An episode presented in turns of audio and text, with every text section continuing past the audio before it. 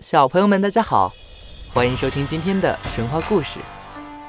今天的神话故事名字叫《精卫填海》。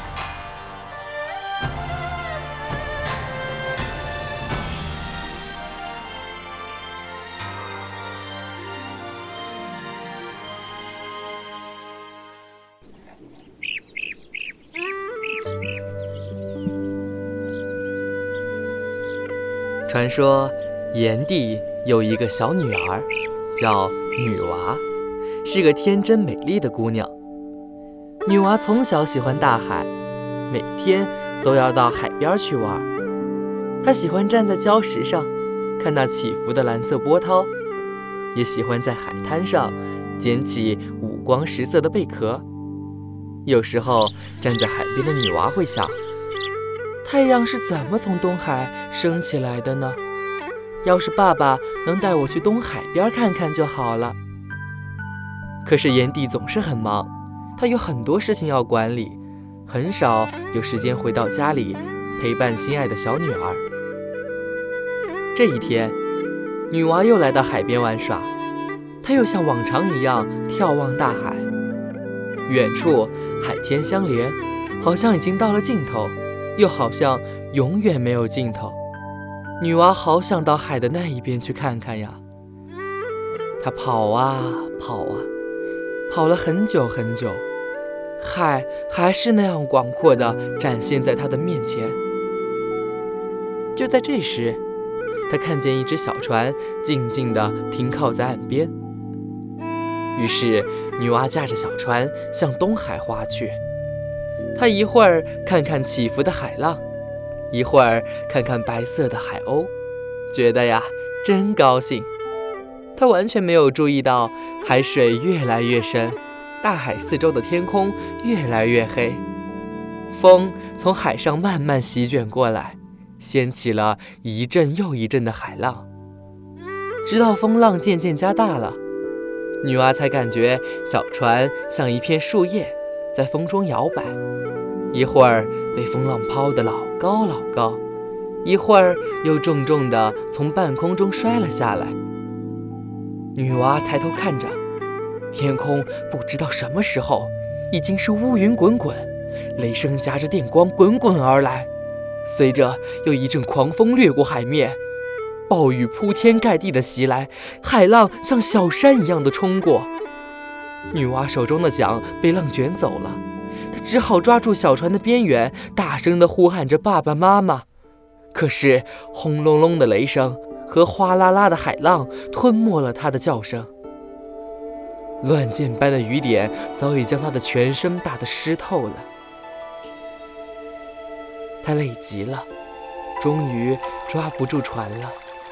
一个极大极大的海浪冲了过来，像小山一样压在小船上。他把小船和女娃一起压入了深深的海底。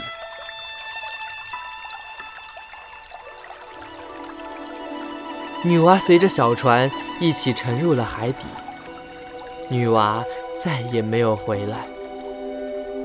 但是她的精魂没有死，化作小鸟在海上悲鸣。它是一只不一般的鸟，花脑袋，白嘴壳。红脚爪，人们把它叫做精卫鸟。看，那鸟儿头上美丽的冠羽，多像女娲头上的野花啊！精卫鸟在海上盘旋着，想到自己再也不能回到温暖的家，再也不能快乐的玩耍，它好恨这凶恶的大海。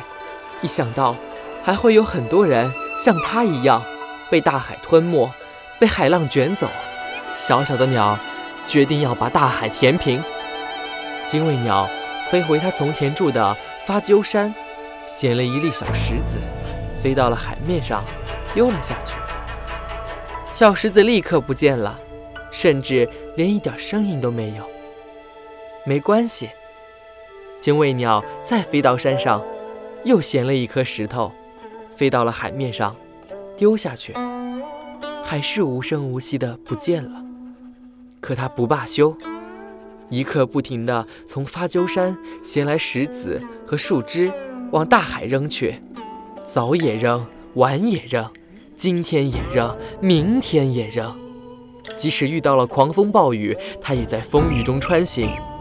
有时候，它离水面太近了，海上的恶浪差一点把它吞没。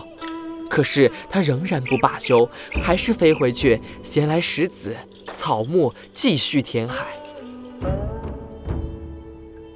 大海奔腾着，咆哮着，嘲笑他说：“小鸟，算了吧，你这工作就算干上一百万年，也休想把我填平。”精卫鸟在高空答复大海：“可恶的大海啊！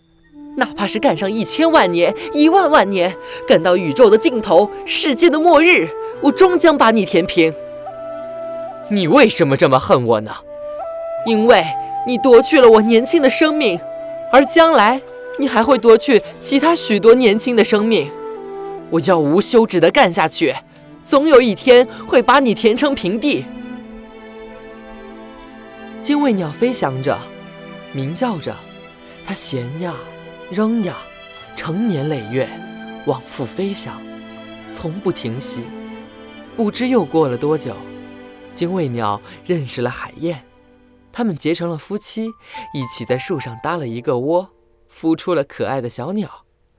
他们的孩子雌的像妈妈精卫，雄的像爸爸海燕，谁也不怕风浪。多少年过去了，虽然海水还是那样深，海浪还是那样翻滚，但是那只叫做精卫的小鸟，也还是那样拼命的填海。它小小的黑色身影，总是在忙着，忙着，从未停歇。